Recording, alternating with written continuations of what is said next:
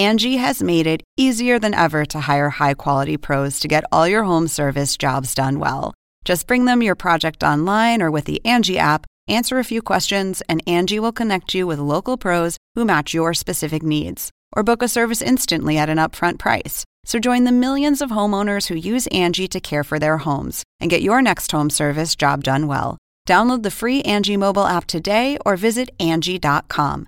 That's A N G I.com. Yo agradezco que casting no me conociera, porque cuando fui a un casting yo pude engañarla y hacerle creer que yo podía ser malo. Un proyecto que es en su casi totalidad latino y eso es eh, de aplaudir.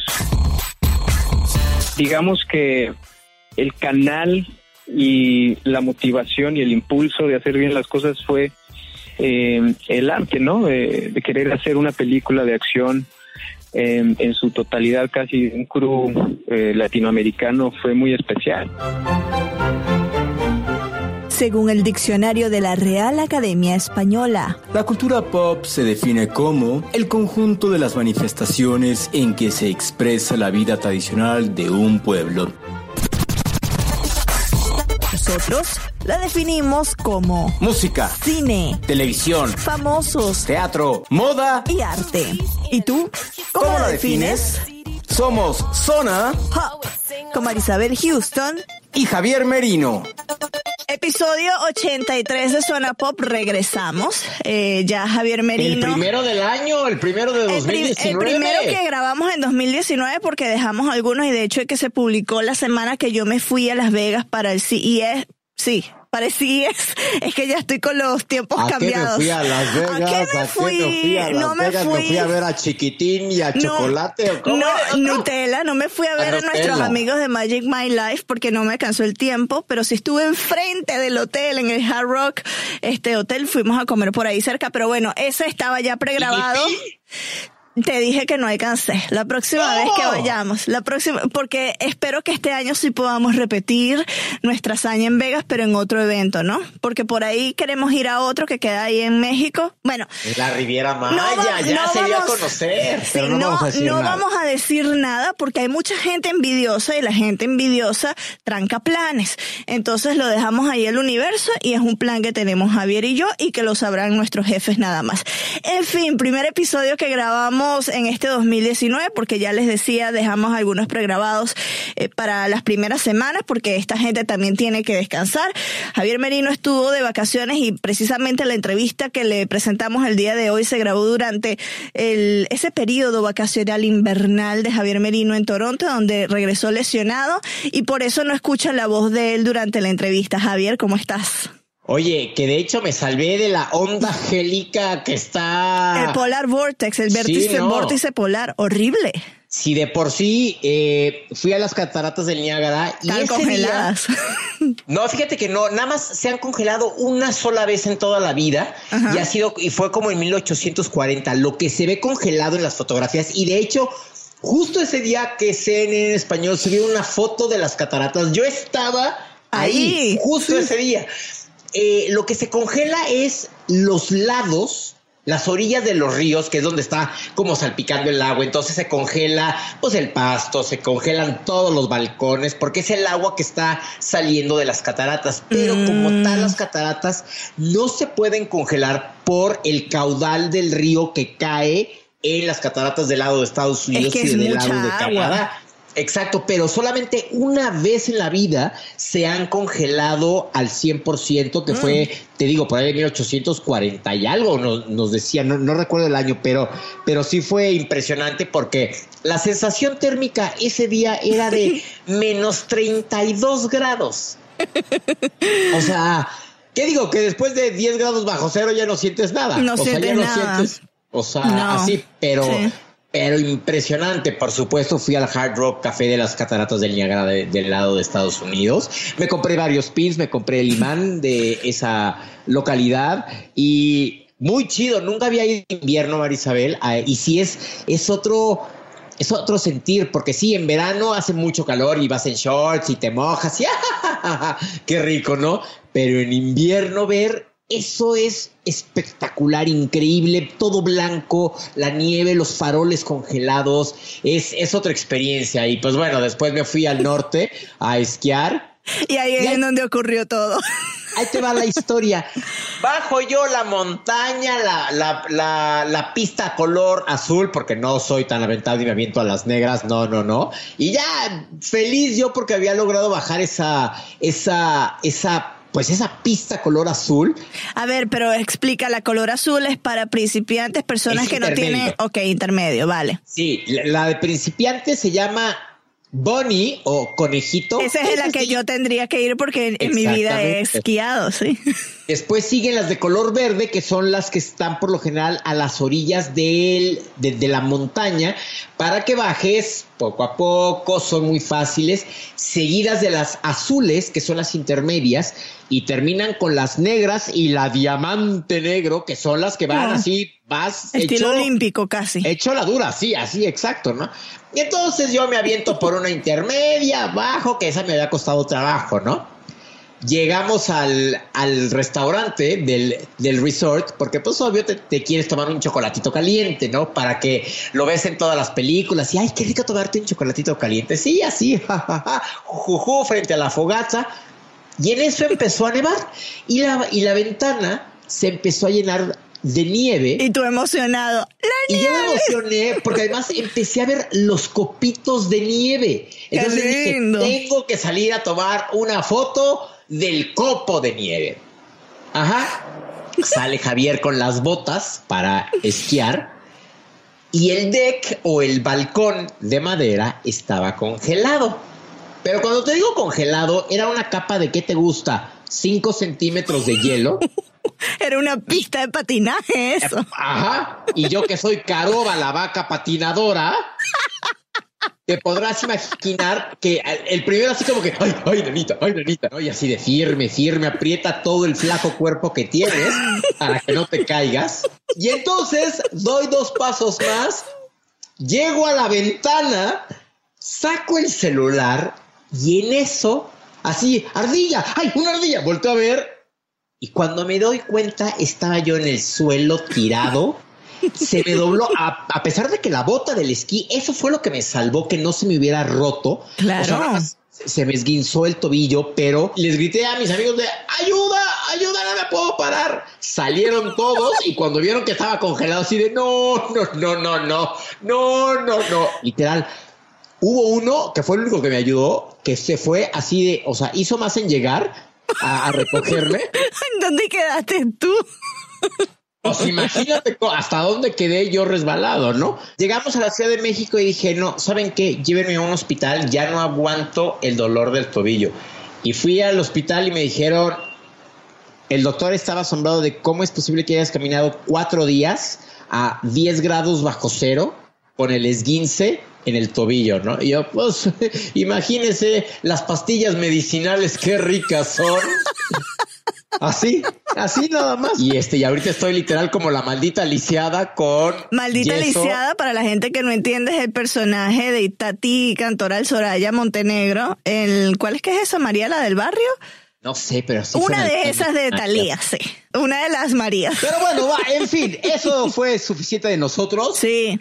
A lo que nos truje, Chencha, de, de quién, a quién entrevistaste tú en esta ocasión. Bueno, eh, Sony y Columbia Pictures nos ofrecieron a Ricardo Abarca. Él es un actor mexicano que pues ustedes lo reconocerán o lo recordarán por eh, distintos trabajos que ha hecho como en Motel Aqua, Ron Coyote Escuchaste como el personaje de Los Simpsons de ustedes quizá me recuerden por el personaje de Cultura popera con Javier Merino. Bueno, ustedes lo reconocerán por sus personajes en Motel Hotel Aqua todavía se está riendo.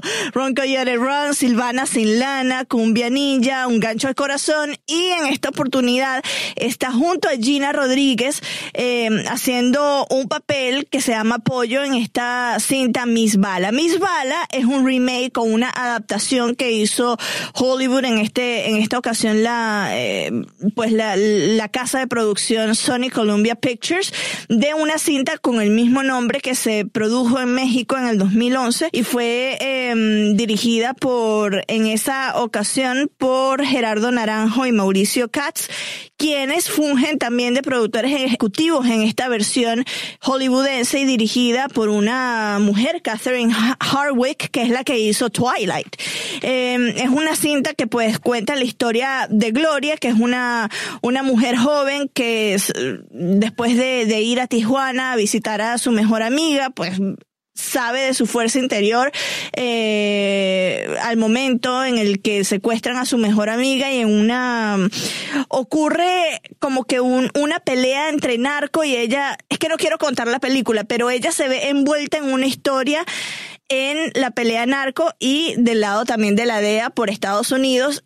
Y algo que dice Ricardo Abarca en la entrevista, que la van a escuchar ahorita, es que cuenta la historia de, de una latina mostrándola como protagonista, una fuerte protagonista en una película de acción que es muy poco visto aquí en Estados Unidos. Hemos visto en los últimos años, pues, películas protagonizadas por una mujer, película, película de acción como La Mujer Maravilla, pero eso es una franquicia que ya la conocemos desde hace mucho tiempo, ¿no? En este caso de Miss Bala la presenta a Gina Rodríguez de una manera totalmente distinta a lo que estamos acostumbrados. Fíjate que Gina Rodríguez me cae muy bien, se me hace como alguien muy simpático, como que en las entregas de premios que la que, han ha salido últimamente, no sé, como sonriente, me cae muy bien. Y de hecho, ella vino a México a presentar la primera temporada de Jane the Virgin junto a Jaime Camila en su momento. Y muy agradable, muy simpática. Eh, dijo que hablaba, que hablaba español muy poco y que se iba a dar a entender y habló, digo, no un perfecto español, pero, pero bastante bien. O sea, entonces creo que vale mucho la pena. ¿Cuándo dices que se estrena esta película? Viernes primero de febrero, que es el momento de la publicación de este episodio, ya se está estrenando en taquilla estadounidense y eh, se ha hecho un, mucha publicidad alrededor porque lo he visto de mucha gente que ha estado publicando en sus redes sociales sobre mis balas, pero ¿por qué no dejamos que sea el propio Ricardo Abarca que nos cuente eh, un poco de la cinta y de qué se trata y del mensaje que lleva en esta entrevista que hicimos vía telefónica, él desde Los Ángeles, yo desde acá, desde Atlanta?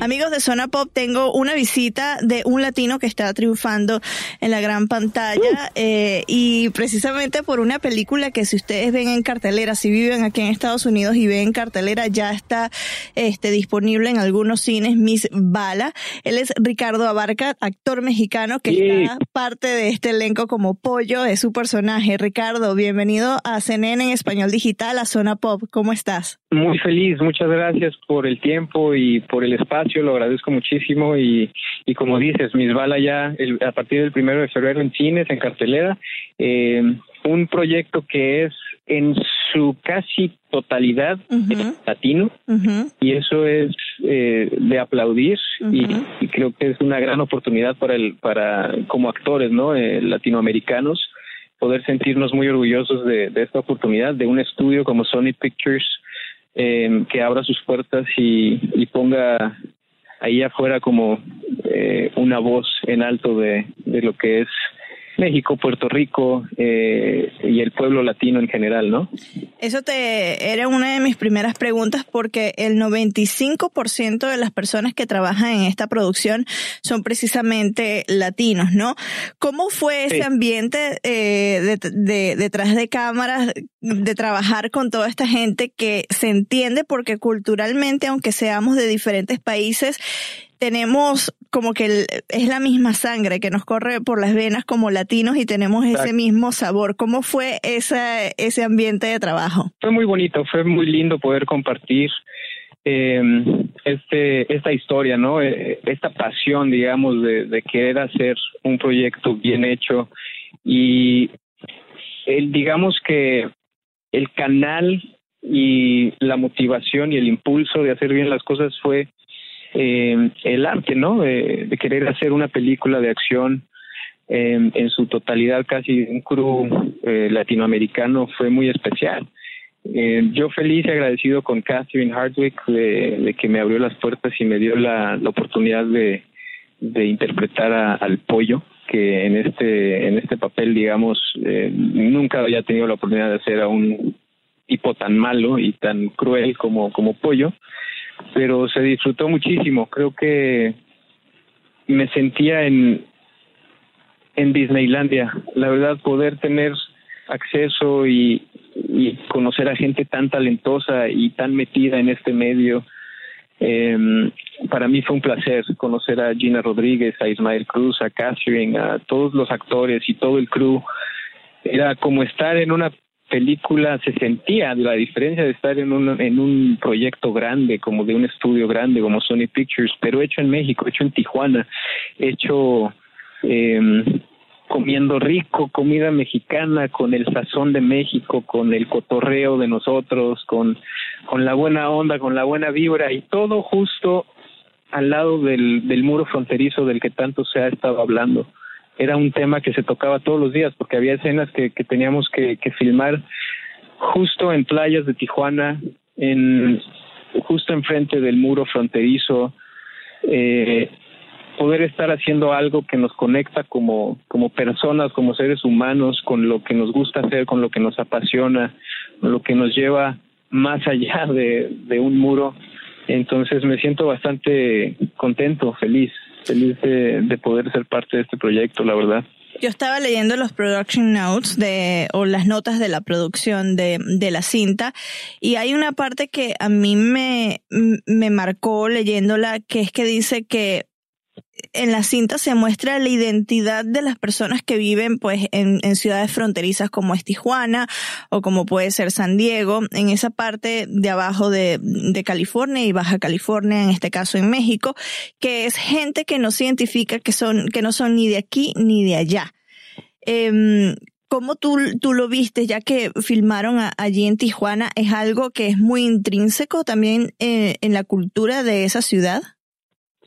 Eh, sí, bueno, como tal, eh, sí tuvimos el acercamiento, ¿no? De, y yo en lo personal pude hacer muchos amigos muy especiales con los que me quedo eh, para siempre ahí en Tijuana. Fue una ciudad que nos abrió las puertas y, y nos dio todo el cariño y, y toda la amabilidad y la disposición de hacer esta película. Eh, en la película creo que lo que se plasma más que otra cosa es la, crueldad de un grupo y de un cartel que eh, está solo pensando en el bienestar personal de cada de cada uno de ellos, en la maldad, en el tráfico de drogas, de armas, de dinero. Eh, no creo que ese sea el, el toque personal que yo diría que, es la esencia de, Tijuana, no, para nada. Eh, creo que independientemente de que este tema sea un cartel de Tijuana o de Estados Unidos o de lo que sea, eh, yo siento que que hoy en día el mundo está pasando por un momento muy difícil porque nosotros como personas, como seres humanos, estamos muy contaminados. Eh, y creo que necesitamos mucho más cariño y respeto eh, entre todos. Eh, pero Miss Bala creo que habla de de Gina Rodríguez como abanderada de una película de acción, como mujer, como en el medio, como en Hollywood, de lo que representa ella como latina.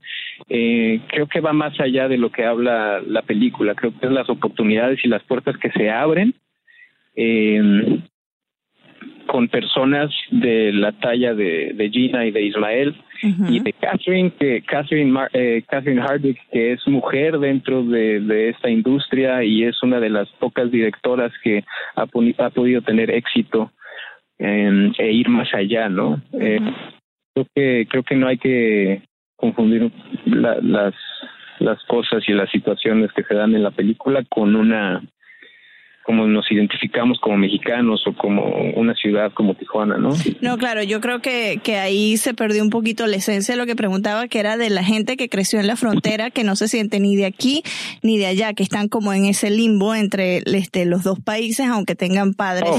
mexicanos. Sí, sí, sí, totalmente eh, pudimos eh, tener contacto, obviamente, con con gente que, que crece en Tijuana pero estudia en Estados Unidos y, se, y, todos los días tienen que ir a San Diego y regresar y, y exacto, se, se, vuelve como que de dónde soy, de aquí o de allá y, y el Spanglish y el cotorreo y todo, pero la party.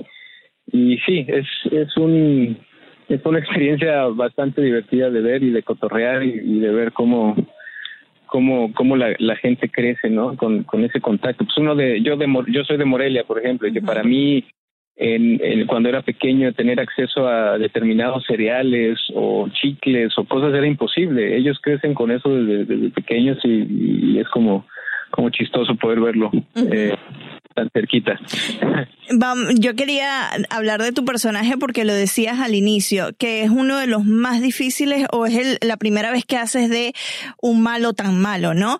¿Cuán difícil es o cuál fue el mayor reto de interpretar a un personaje antagónico tan tenaz con pollo?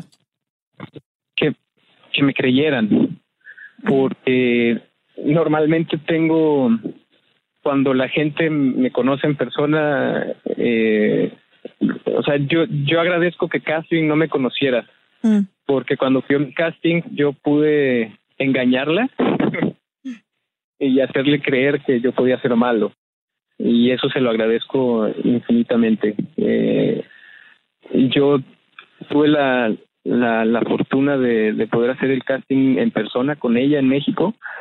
Eh, y de jugar. Yo realmente no pensé que me iba a dar el personaje, entonces no tenía nada que perder.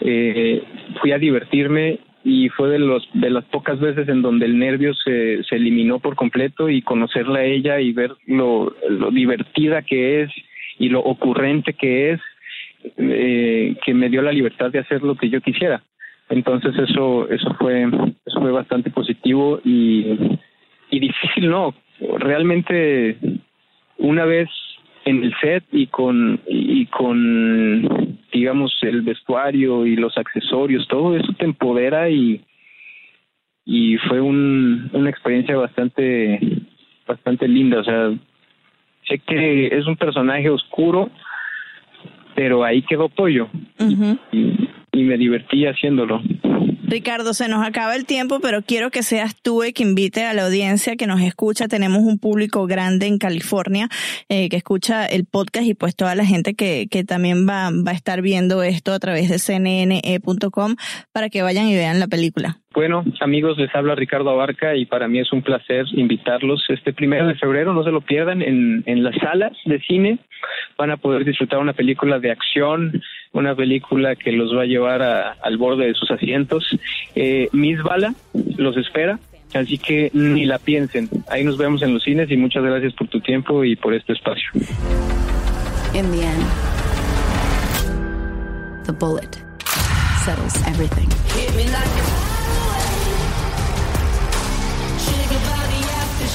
Pues es una película que no hay que perderse, además de que es un cast, eh, un crew, que es como pues un equipo entre la producción y, los actores que es 95% latino, Javier. A pesar de ser producida por una casa productora hollywoodense, estadounidense como Sony Columbia Pictures, el 95% de, del equipo de producción que incluye también al talento es latino. Y como decía Ricardo, ese sentía en Disneyland, pero en Disneyland en Tijuana porque estaba trabajando para una producción sabes, hollywoodense con todos los juguetes, pero hablando en español, este, actuando en, pues, en su tierra, en México, y con un elenco latinoamericano que te hablaban, pues, todos español, que es algo muy especial y que es algo que mm, para él eh, es lo que, lo que más le significó en esta película y más le, le llenó, entre otras cosas, es tener ese ambiente latino en una producción grande de Hollywood. Pero sabes que eso te, te dice que las distribuidoras, las casas productoras de Estados Unidos se están dando cuenta que el público latino no somos dos ni tres, sino somos muchos. Y entonces le están apostando a tener un elenco, como dices, un 95% de elenco latino. Entonces eso, o sea, se, están dando cuenta que pues es negocio y que les puede y somos muy Y somos muy talentosos. Ojo, eh, que no crea que el latino es talentoso, tiene que nada más mirar los Oscars, ¿no? Porque en los últimos años, ¿quiénes se han ganado mejor director? Sí, Mexicanos. exacto, exacto, exacto. Sí, no, o sea, la verdad, la verdad que padre. Eh, ¿Sabes cuándo se estrena en Latinoamérica? Porque o se estrena en Estados Unidos esta cinta nada más. Bueno, Javier, hasta los momentos no tenemos una fecha para Latinoamérica, pero por supuesto vamos a estarles informando en nuestras redes sociales que al inicio de tantas conversaciones no las dijimos, pero las decimos al final, le estaremos informando le estaremos informando, ay Dios, no puedo hoy, le estaremos informando en nuestras redes sociales de cuándo será el estreno. Sabemos que un fin de semana después será en el Reino Unido, pero por supuesto a nosotros nos interesa eh, conocer cuándo sería la presentación en, en Latinoamérica. A mí me encantaría saber qué es lo que dice el público mexicano, la audiencia mexicana después de, o los que hayan visto en, en, este caso, pues la película original que se, eh, como lo comenté al inicio, que se estrenó en el 2011 y pues ocho años después que Hollywood hace un remake, una adaptación de esta cinta bajo el mismo nombre, la misma historia y pues comparte, no del elenco, pero sí de, de la producción dentro de este equipo. Sí me gustaría saber qué piensan de esta versión estadounidense. Eh, y sí, es una historia pues que eh, algunas personas dirán que pues se caen los estereotipos de presentar latinoamericanos en historias del narcotráfico, pero pero bueno, esta compañía apostó por resaltar el talento de una mujer en una película de acción y que sea también una mujer con raíces latinas como Gina Rodríguez. Ya me acordé del nombre del personaje de Los Simpsons de quizá ustedes me recuerden por mis apariciones en A ver, Hablaste como Troy McClure. Ok. ¿Ese es el presentador de televisión? Sí. Es que en español es muy característica esa frase de cuando se presenta de quizá me recuerdes por mis apariciones en tal y tal y tal y tal. Y hablaste igualito, a Troy ¿Igualito? McClure. Sí. En la voz en español lo hiciste así, por eso me boté de la risa. Oye, Bueno, estás ¿qué en? Atlanta, la casa del ¿Qué Super pasó? Bowl y has estado Lo cubriendo tengo. todo. Lo tengo aquí al lado y quiero que hagamos ese programa especial. El lunes comentando también el show de medio tiempo, pero les adelanto, Maroon 5 no ha caminado a ninguna alfombra roja y no dio rueda de prensa aquí en, en Atlanta, en, la característica rueda, pre- rueda de prensa que se da, creo que era el miércoles o ayer jueves, eh, que se da del, del espectáculo de medio tiempo y ellos eh, emitieron un comunicado a través de la NFL, los organizadores del evento, que dicen vamos a dejar que nuestro espectáculo hable por sí solo, como para callar la boca a las personas que han criticado pues la esta elección como recordarán, ha, existido una polémica inmensa. Eh, de hecho, recién, y, Javier escribió este artículo recién ahorita en enero, es que finalmente se confirmó luego de que se había anunciado como en, en noviembre o a inicios de diciembre que sería Maroon 5 y que iba a estar encargado de, de entretener a la audiencia en este espectáculo de medio tiempo. ¿Por qué? Pues toda la polémica, porque Atlanta es cuna del hip hop, del trap, y uh, habían artistas, incluso estaba Rihanna que pidió Bruno Mars antes de que se anunciara que era Maroon 5 y que iba a estar pues liderando este espectáculo que pedían que grupos como Outkast que salieron de las calles de acá de Atlanta fuesen los encargados de este espectáculo de medio tiempo, el mismo Ludacris que es también de aquí de Atlanta, pero la elección se fue hacia un grupo de pop rock como Maroon 5 y por supuesto todo es que no faltan los críticos, ¿no? Parece que en, que en redes sociales todo el mundo es crítico de algo. Ah, claro, Entonces, todos sabemos quién es el mejor actor, quién fue la mejor vestida, quién canta más bonito, todo, sí, claro, claro en redes Pero bueno, sociales. entonces Maroon 5 no ha aparecido, yo no los he logrado ver, aunque he intentado ver a Adam Levine por ahí. no Mira, lo he nada más que logrado ver. inteligente. No lo he logrado ver, no han aparecido sí se escucha, te, te cuento. Hemos estado haciendo Facebook Lives con, con Raúl Sáenz desde la posición en el piso 14 de CNN Center, que es una vista, Esa vista es espectacular. Está impresionante. ¿eh? Ayer cuando que vi a vengas, Guillermo Arduino cuando vengas, con te el voy a promo, llevar. me quedé así de... O sea, pero ese piso está abierto, digo, no para todo Sí, el público, pero o sea, sí puedes es, llegar. es un área en donde, cerca de la oficina de tu, de tu jefa, la antigua oficina de tu jefa. En el piso 14. Ah, Ok, ok. Eh, entonces, eh, es una área, eh, muy fácil de llegar, abierto nada más, obviamente, para los empleados.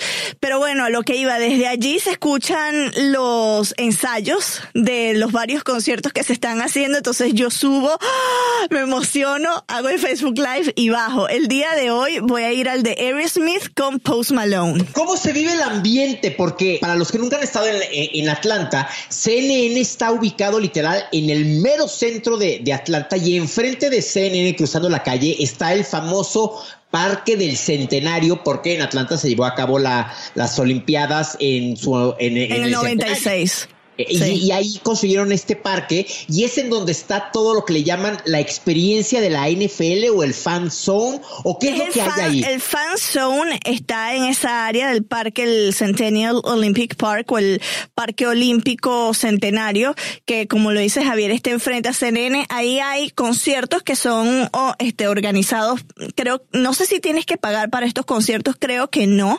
Eh, y una parte en la que están los fanáticos es una parte parte libre para la gente que no ha, que no logró, porque son muy costosos los boletos para el Super Bowl, que no este, logró encontrar algo o que quiere vivir la experiencia sin tener que pagar miles de dólares para asistir a, la gran final de la de temporada de la NFL. Y justo enfrente está el centro de convenciones de Georgia o el Georgia World Congress Center, que allí es en donde está en, en el, en el galpón B, en donde está la experiencia NFL que es un galpón inmenso. Haz de cuenta, un lugar en donde hacen recitales, conciertos, conferencias y lo tienen divididos por cuadrantes y tienen desde unos maniquíes que te tienes que trepar allí y yo casi me caigo, Raúl Sáez también casi se cae, eh, tratándonos de tomar fotos en, en, varios, con, con, los maniquíes de varios equipos. Eh, también tienen especies de, de yardas de, del campo de fútbol americano en donde puedes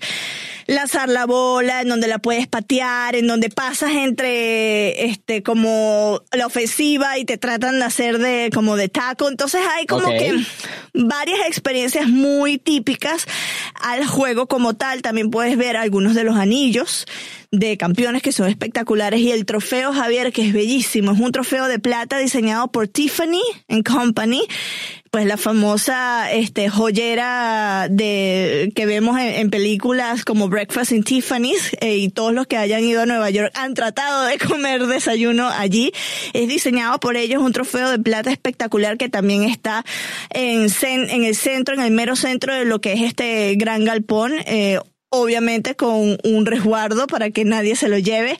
Es espectacular y ahí es en donde más se siente el ambiente, porque alrededor de las calles yo creo que se va a sentir un poquito más la alegría, ver la mayoría de gente que está llegando para el evento, se, se va a empezar a sentir el día de hoy. El lunes fue el Opening Night, ahí también estuvimos con el equipo de deportes y estaba rodeada de, de jugadores. Yo estaba rodeada de los jugadores y yo sabía que eran jugadores porque eran hombres altísimos, pies 8 pulgadas y decía, esto es una nevera, por Dios, son muy altos. Ahorita que decías de los precios de, del Super Bowl, no sé cuánto, cuánto hayan costado los de este año, pero sí te puedo decir, el más barato que ya se puede comprar desde ahorita para el próximo año en Miami. El más barato de la última fila, hasta arriba en la peor silla, si lo quieres comprar hoy cuesta 3 mil dólares. Es que eso es lo que están costando. O sea, lo ves así en miniatura. 200, 240 mil dólares en un palco. Un palco, 240 mil dólares. No me quiero imaginar, conforme se vaya acercando la fecha del siguiente Super Bowl en Miami, cómo van a ir aumentando, ¿no? No, eh, aquí son, o sea, es que son tickets incomprables y hay gente que va y que repite. Y yo digo, ¿de dónde saca la gente esta plata? Y, vas en las calles y, ves a la gente con sus jerseys, platicando, felices, este, o sea, ese ambiente, ¿cómo, ¿Cómo lo vives? ¿Cómo lo sientes? Aquí en el CNN Center, a golpe de 6 de la tarde, esto se llena y te digo, en su mayoría de fanáticos de los Patriots. Todo el mundo, parece que todo el mundo que visita eh, Atlanta es fanático de los pechos, todos con sus camisetas, con sus gorritos, con cosas alegóricas em, a los equipos, pero en su mayoría, he visto yo en su mayoría a los Patriots. Sí se siente la alegría de la gente, la expectación y obviamente que los fanáticos de los Patriots ya se sienten campeones porque bueno, han ganado, no sé, los, bueno, el año pasado no ganaron porque los venció Filadelfia. Tiene como cinco anillos este Tom Brady, o sea, vamos a ver qué es lo que va a ocurrir el domingo que también estaremos allí este cubriendo. Yo voy a tratar, ¿qué, qué tal si hago como un takeover de la cuenta de Zona Pop y algunos stories allí? Para que la gente pues, vea, ¿no? Adelante, pero por la te estás tardando en hacerlo ya,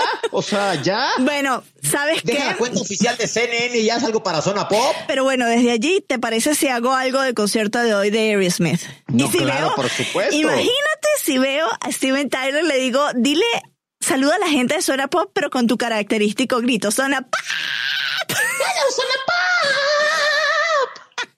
Estaría muy divertido. Pero bueno, muchachos, ya saben, estamos haciendo toda esta cobertura también de, de Super Bowl el lunes. Eh, esperamos eh, grabar episodio con lo que nos pareció del espectáculo de medio tiempo y de también los shows a los que fuimos acá, que, que son varios a los que vamos a estar acudiendo. Y ya saben, pendiente de lo que estemos publicando en nuestras redes sociales, en la mía personal, arroba HoustonCNN en Twitter, arroba Marisabel Houston en Instagram y las tuyas, Javier. Yo en Twitter me encuentran como Javito Merino y en Instagram como Javito73. Y por supuesto, métanse a todas nuestras redes sociales, Zona Pop CNN y en especial a nuestra página web en www.cnne.com diagonal Zona Pop. Que por cierto, la página de CNN en español tiene una, un rediseño y se ve espectacular. Sí, la neta sí, está muy chido. Está muy, muy chido. Por cierto, Hoy, primero de febrero, marca mi aniversario número 8 de trabajar con CNN. ¡Wow! ¡Feliz aniversario!